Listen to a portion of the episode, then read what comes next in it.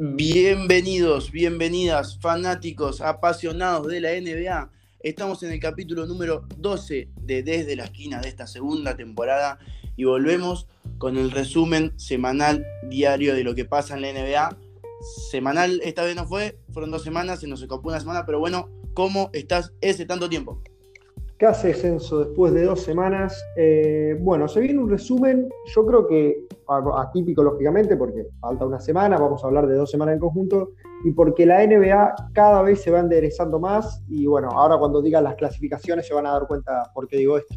Exactamente, la NBA cada vez va más al rumbo que nosotros decíamos a principio de año, y es porque las posiciones se están acomodando más a lo que sería normal, eh, digamos, porque encontramos en la conferencia este en el puesto 15 a Detroit Pistons 5-7, en el puesto 14 Orlando Magic 5-15, en el puesto 13 Charlotte Hornets con la vuelta de la Melo Ball 6-14, en el puesto 12 Chicago Bulls 8-11, en el puesto 11 los Knicks 9-11, en el puesto 10 ya nos vemos en el play-in, está Miami ahí metiéndose eh, como último del play-in 10-11, en el puesto 9 Brooklyn Nets que también volvió Kyrie Irving 10-11, algo lo que ya vamos a hablar, Washington Wizards 10 de 10 octavos, séptimos Toronto Raptors 10 de 9, sextos Philadelphia 76ers 11 de 9, Atlanta Hawks Indiana Pacers 5 y 4, 11 9, 11 8, Cleveland Cavaliers se meten en este top 3, terceros 13-7, segundos Milwaukee Bucks 14-5 que no tuvieron la mejor semana. Y Boston Celtics se proclama primero de la conferencia. Este 16-4. Y por el lado de la conferencia oeste encontramos en el último puesto a Houston Rockets, 5-14, San Antonio Spurs que bajó, había arrancado muy bien la temporada y ahora está 6-15 en el puesto 14. Los Ángeles Lakers que remontaron un poquito, podemos hablarlo, ahora lo vamos a hablar. 7-11 en el puesto 13, Oklahoma 12, 8 de 12 el récord. Dallas Mavericks, mala, dos semanas para Dallas, 9-10. Minnesota Timberwolves décimos, 10 de 10. Golden State 11-10. Utah Jazz, que también bajó tu bajón de rendimiento, octavos 12-10, Portland Trail Blazers 11-9, Sacramento Kings 10-8, la sorpresa. Los Ángeles Clippers 12-9 quintos, los Pelicans 11-8, Grizzlies 12-8, Denver Nuggets 12-7 y primeros Phoenix Suns 13-6. La NBA se va acomodando del este para mí y del oeste más o menos las cosas van encaminadas a, lo que planteamos al principio de temporada, salvo por tres equipos que creo que vamos a estar de cuenta, que son Sacramento Kings, Portland Trail Blazers y Utah Jazz. Pero contame ese, ¿cómo viste vos estas dos semanas de NBA? Sí, en el este podemos ver que Miami no pudo levantar cabeza. Chicago, sorpresa en Chicago. Chicago se esperaba que en temporada regular suba bastantes puestos. Eh, capaz, te diría directo, tipo top 6 pero todavía no está ni en play-in, está con récord negativo. Eh, Charlotte se podría esperar un poco más, pero bueno, viendo la competencia acá no es raro. Detroit y Orlando perfecto, y bueno, los de arriba lo que uno se esperaba. Del lado del oeste, bien nombraste vos, los Lakers empiezan a levantar de a poco cabeza.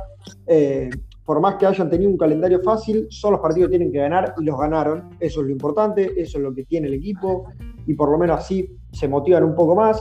Eh, Dallas y Utah en específico tuvieron dos semanas bastante, bastante malas. Eh, Utah creo que de nueve partidos perdió siete, baja muy importante la de Conley. Portland también, porque recordemos que hace dos semanas que grabamos el podcast era creo que Utah, Phoenix y Portland ahí, y ya están los dos ahí rondando en play-in, play-off. Eh, Sacramento muy bien, realmente yo creo que puede llegar a ser la sorpresa de la temporada si siguen así.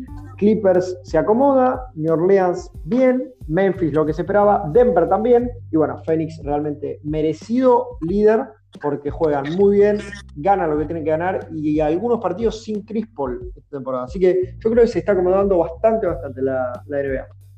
Exactamente, yo creo que por el lado del oeste eh, opino más o menos lo mismo que vos. Muy malas semanas para nuestros equipos. Utah 7-3, 3-7, eh, perdón. Y lo mismo para Dallas 3-7.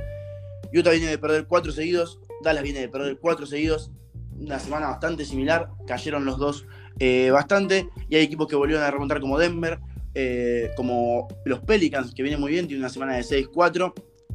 Y yo creo que los que más salen ganando esta semana por el lado del, del oeste son dos equipos por un lado tenemos a los Golden State Warriors que vienen 7-3, eh, vienen tres partidos ganando seguidos. Y por el otro lado, Los Ángeles Lakers, que más allá de que están en el puesto 13, siguen muy bajos.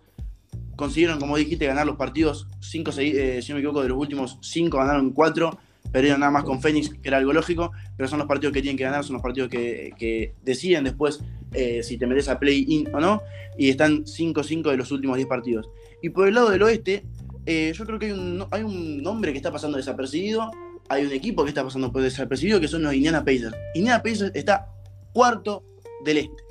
Cuarto del este, un equipo que yo creo, desde mi punto de vista, a principio de temporada, nadie esperaba absolutamente nada. Y que estén en cuartos del este, te marca un poco lo que están haciendo. La verdad que están haciendo una muy buena temporada. 7-3 en los últimos 10, vienen de perder el último partido.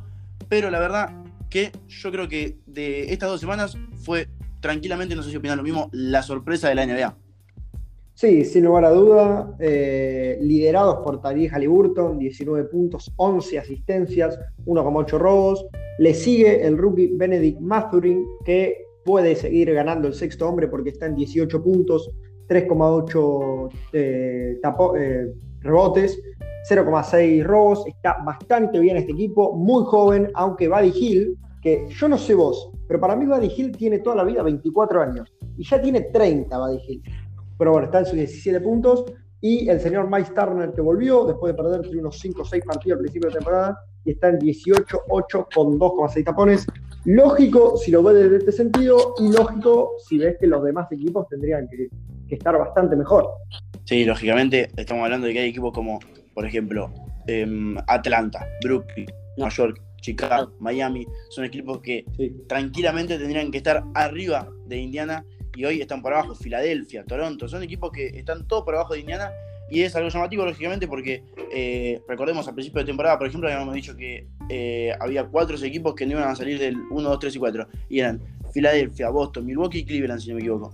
Eh, o, en vez de Cleveland, Miami. Habíamos dicho que esos cuatro equipos no iban a cambiar del, del, top 4 y esos equipos hay dos nada más hoy, que son Boston y Milwaukee. Después encontramos a Filadelfia en el puesto 5 y a Miami recién en el puesto 10 pésima eh, temporada lo que están haciendo eh, los hits. Pero bueno, veremos si pueden remontar algo. Si querés, ya no vamos a, jugadores y cómo fue la semana de los jugadores. Si querés, empezamos por los bajos, por los altos. Decime cómo querés arrancar. Eh, ¿Qué más te guste? Arrancamos por, por los bajos. Por los bajos, si querés. Ellos y su equipo. Decirlo, para mí la, semana de Luka Doncic no fue la mejor, sin ningún tipo de dudas. Lógicamente yo sigo aportando que el equipo no, no ayuda, pero una semana que tu equipo está 3-7, perdés 4 seguidos, lógicamente no es una buena semana ni para vos ni para el equipo. Eh, Lucas esta semana su, puntaje más alto fueron 33 eh, frente a Denver, con 50 de campo, 12 rebotes y 11 asistencias, triple doble ese partido, pero después tiene tres partidos que no pasan los 30 puntos, uno que hace 22. Eh, si hablamos de la semana pasada, hay dos partidos seguidos, uno que hace 24, otro que hace 22. No termina siendo una buena, una buena unas buenas dos semanas para, para Luca. Se pierde el partido con Houston porque eh, tiene que jugar un día antes back to back y juegan él y juegan entre los dos 82 minutos.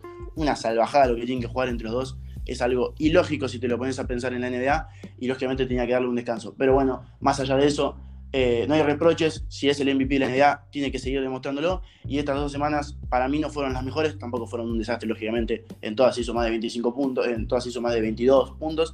Entonces, eh, pero bueno, para ser el MVP de la NBA, si lo quiere ser, tiene que liderar a su equipo como lo viene haciendo, pero meterlo aunque sea eh, en playoff, cosa que hoy, hoy Dallas no estaría entrando a playoff, estaría entrando a play-in si no me equivoco. Ni siquiera, está 11, está eh, afuera de play-in. Entonces, bueno, yo creo que por eso es una mala semana para Luca Doncic. No sé cómo lo viste vos y si viste otro jugador parecido a este caso. Sí, Luca, Luca esta temporada bastante bien empezó, pero bastante, estamos hablando de un récord, lo de los partidos de los 30 puntos, y ahora se suma la, mala estadística de que cada vez que hace menos de 30 puntos el equipo pierde, y hay partidos donde hace más de 30 puntos y el equipo pierde igual, pero eh, es llamativo eso de que cada vez que Luca erra, el equipo pierde, o sea, realmente son muy, Luca dependientes. Eh, estamos viendo unos Dallas con poco funcionamiento, no se sabe a qué se juega, no están metiendo los tiros lo que los tienen que meter, porque Luca es Luca y puede tener uno, dos, tres partidos malos, pero no se puede depender de un jugador como Luca Doncic.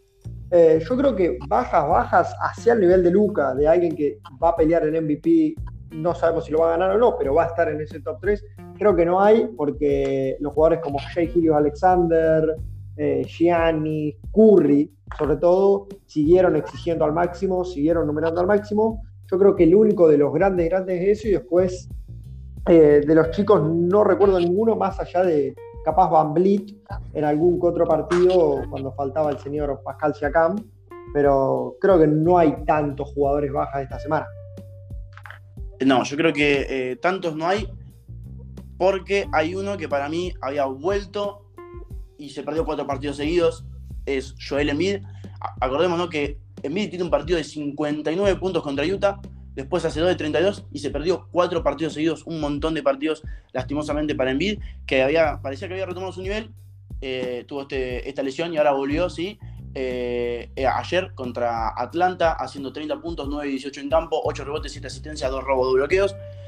La verdad que una pena lo de Embiid, porque yo creo que lo habíamos hablado esto también, cuando vimos que había hecho 59 puntos, dijimos, volvió la bestia, volvió en bid, volvió, eh, volvió Filadelfia, va a pelear por el MVP como el año pasado lo había hecho, pensamos que este año lo iba a volver a hacer.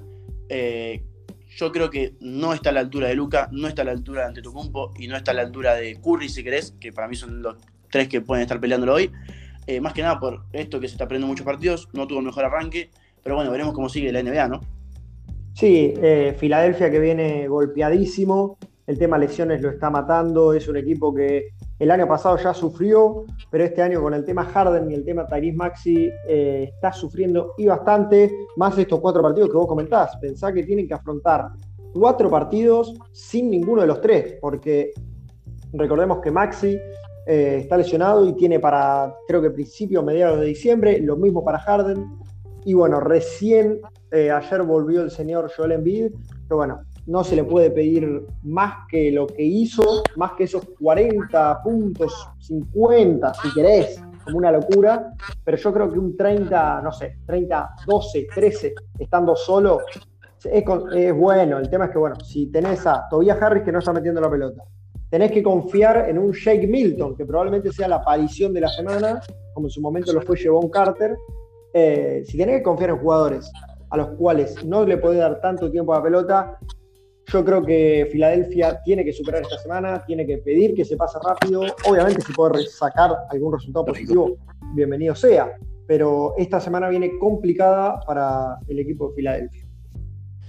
Y si te parece, pasamos con los buenos. Eh, por lo menos para mí, para mí, eh, el mejor de, esta semana, más que nada, por el subión que tuvo eh, por la ausencia de uno de sus compañeros. Estoy hablando de Anthony Davis, para mí fue uno de los mejores jugadores de la, de la semana, más que nada porque tuvo que liderar sin LeBron a, su equipo, lo lideró bastante bien bajo mi punto de vista y tuvo partidos que son una bestialidad. Estamos hablando de que ah, tiene cuatro, cinco partidos seguidos arriba de los 30 puntos y dos con 18 rebotes, uno con 21, uno con 16, uno con 15 y uno con 14. Una salvajada total lo que hizo esta semana el señor Anthony Davis eh, en Los Ángeles Lakers, como, hoy, como bien dijimos, liderando su equipo en partidos que hay que ganar.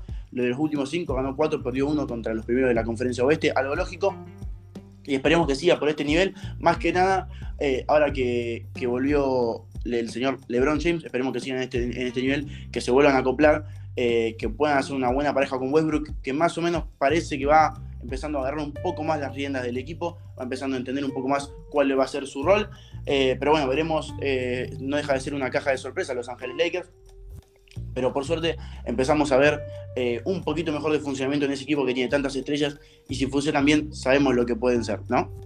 Sí, eh, justo de, los cinco partidos que dijiste, voy a resaltar el que perdió, lamentablemente ganó cuatro, el único que perdió, es que ese partido fue justo el de los 21 puntos con 37 rebotes y además sumale cinco robos y cinco tapones, es histórico, no me acuerdo desde hace cuánto no lo hacían, eh, pero realmente es histórico, cinco tapones, cinco robos, eso hace mucho que no lo vemos en la NBA.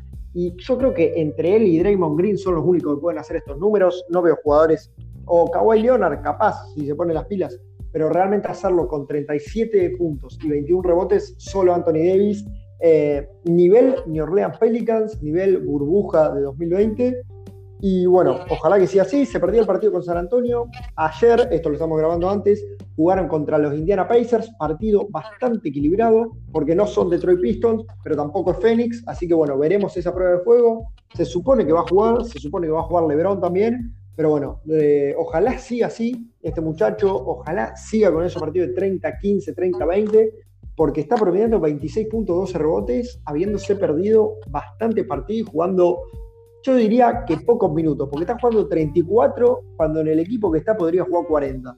Así que yo creo que junto a Jake Milton, pero desde otra posición, eh, es la aparición de la semana, yo creo que a un nivel MVP, que no creo que mantenga, pero ahí está, ahí están sus porcentajes y sus puntos y sus rebotes.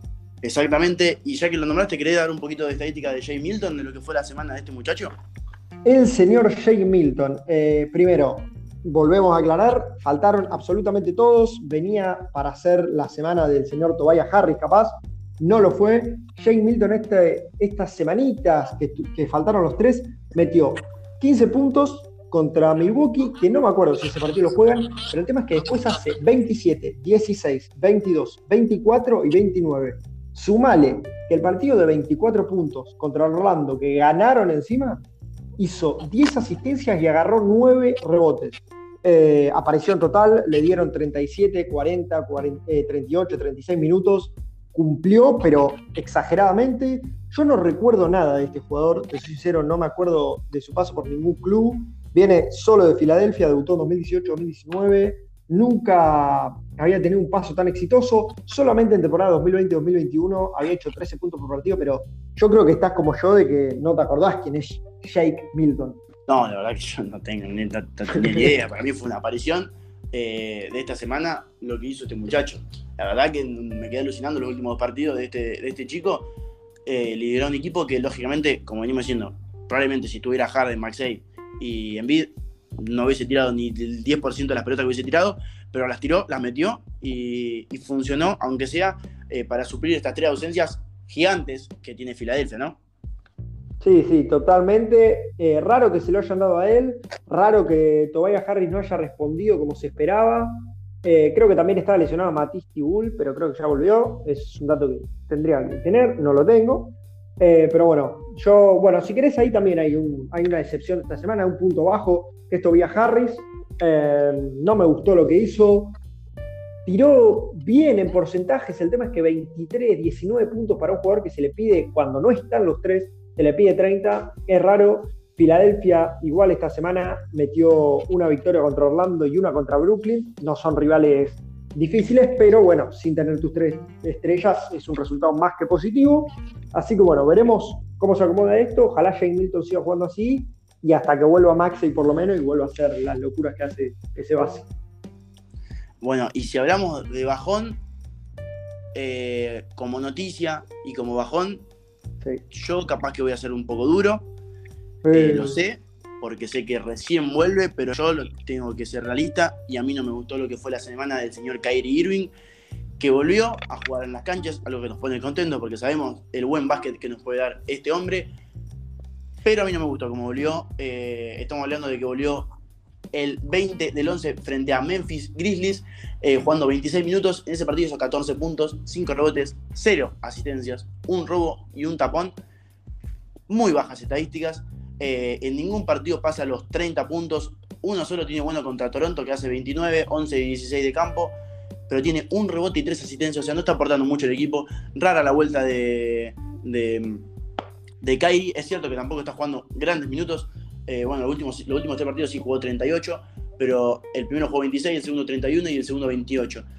Mm, no son los números que nos tiene acostumbrado Kyrie. Esperemos que levante cabeza como tendría que levantar cabeza Brooklyn en general. Eh, creo que Durant tampoco está haciendo una gran temporada, una temporada fascinante. Eh, no está siendo ese Durant de, Golden que en algún momento recordamos o el de Oklahoma. sin ningún tipo de duda, lógicamente ya los años empiezan a pesar bajo mi punto de vista. Pero si me tengo que centrar en la, en la vuelta de Kyrie, bajo mi punto de vista, lógicamente no fue la esperada, ¿no? No, no fue la esperada. Eh, el tema de la asistencia es un dato no menor. Kyrie venía a hacer, antes de estar esos ocho partidos que no jugó, venía con un, creo que seis, siete asistencias por partido. Y en estos partidos que jugó está promediando 2, algo. eh, rarísimo, es un base, está bien, juega con Ben Simmons, todo lo que vos quieras, pero si sos un jugador tan de elite, para mí tenés que volver bien, más un all-star constante, porque no es que tuviste una temporada buena y fuiste all-star. Este muchacho es un all-star constante. Eh, dato no menor, la subida de, en Brooklyn del señor Ben Simmons, tan criticado por mí. Esta vez le voy a dar un, punto a favor nada más, que son dos o tres partiditos que tiene buenos.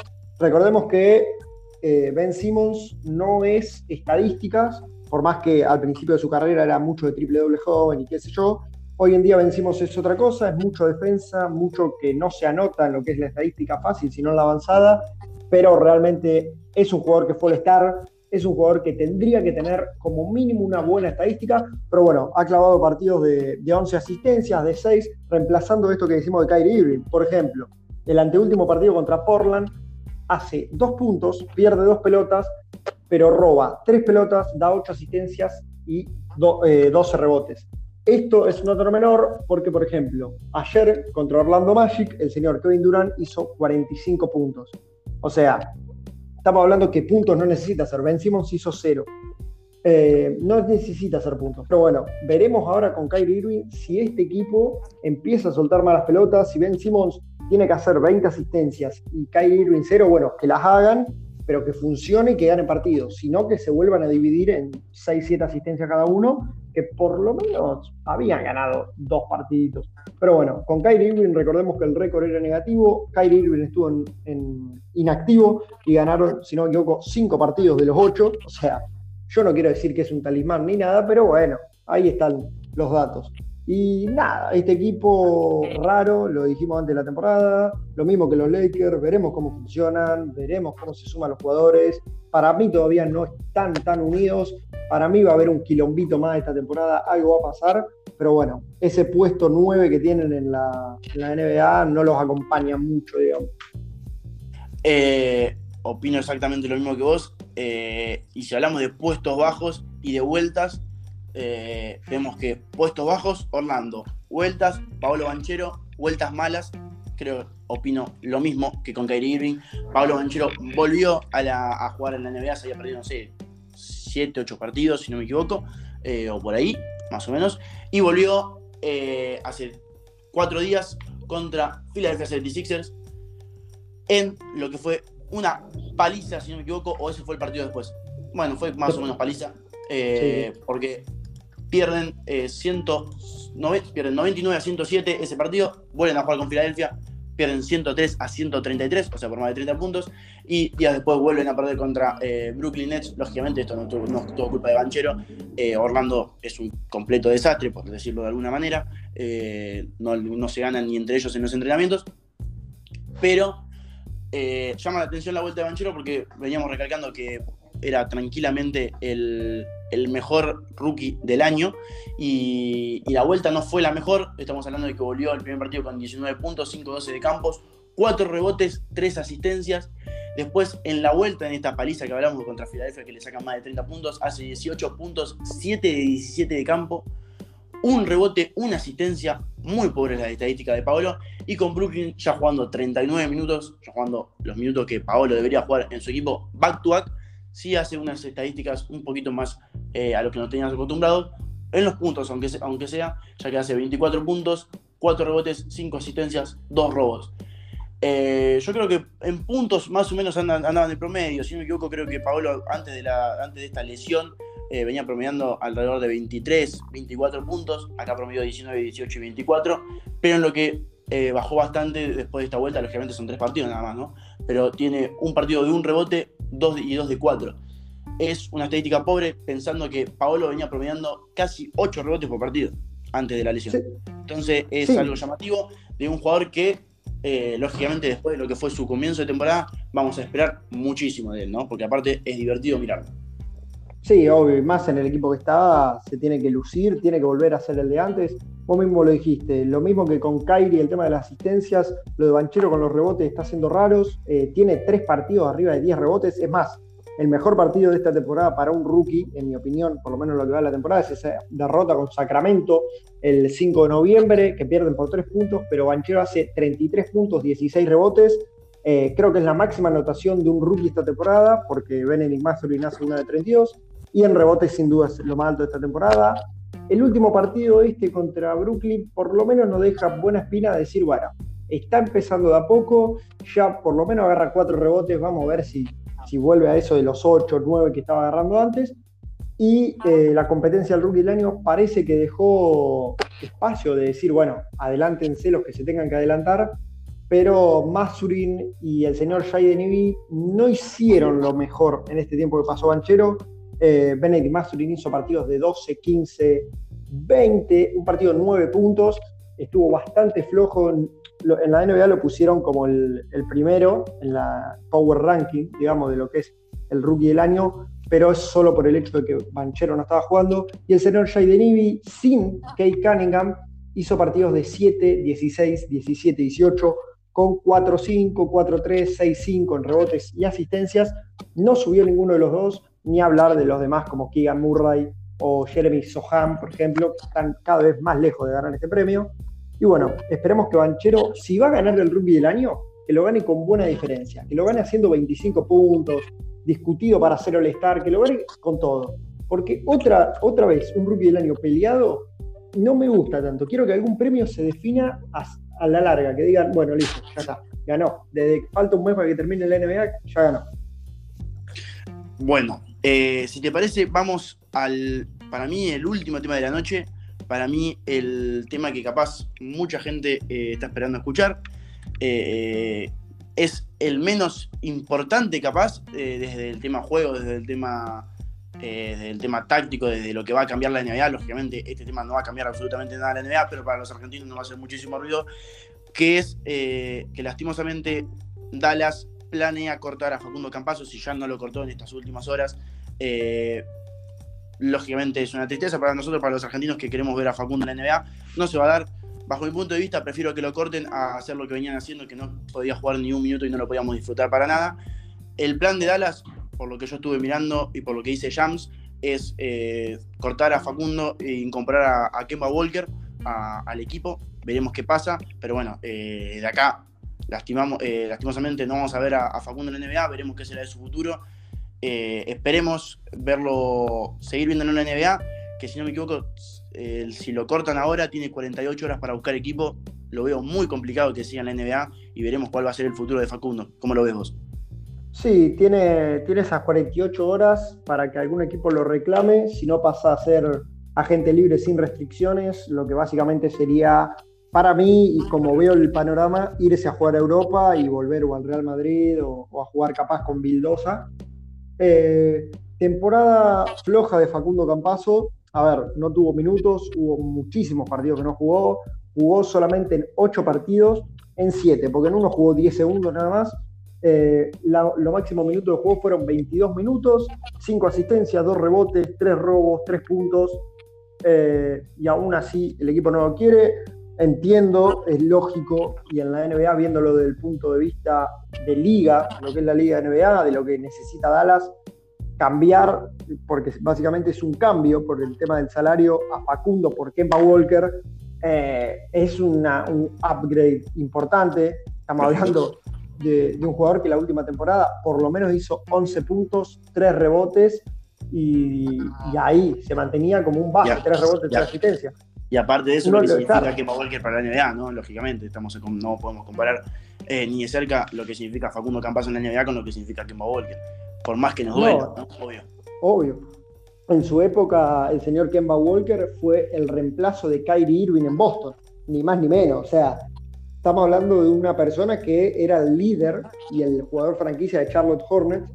Eh, así que bueno, veremos su último paso por New York bastante pobre, jugó 37 partidos, el año anterior a ese en Boston había jugado 43, yo creo que lo está arrastrando mucho el tema de las lesiones, veremos qué pasa con esta llegada, yo no le quiero desear el mal, menos porque está el señor Luka Doncic, eh, pero bueno, veremos qué pasa con Facundo, con toda la suerte del mundo desde acá, ojalá que siga la NBA, ojalá que se pueda mantener en la liga, y si no es así, que vuelva a Europa y la rompa como la rompía antes, que, haya disfrutado todo esto, porque realmente no es fácil estar en la NBA, y menos, creo que son tres años lo que estuvo él, así que felicitaciones por lo que hizo en la NBA y que ahora siga para adelante con lo que venga. No es para, no es para nada fácil en la NBA, muy pocos de los jugadores, eh, lo veíamos el otro día, hay jugadores en Europa la rompen todo, van a la NBA y no tienen ningún tipo de chance, no le dan ningún tipo de minuto, y es una liga que a veces eh, es bastante injusta desde ese punto de vista, pero bueno, veremos, veremos y seguiremos a Facundo, sea la liga que sea,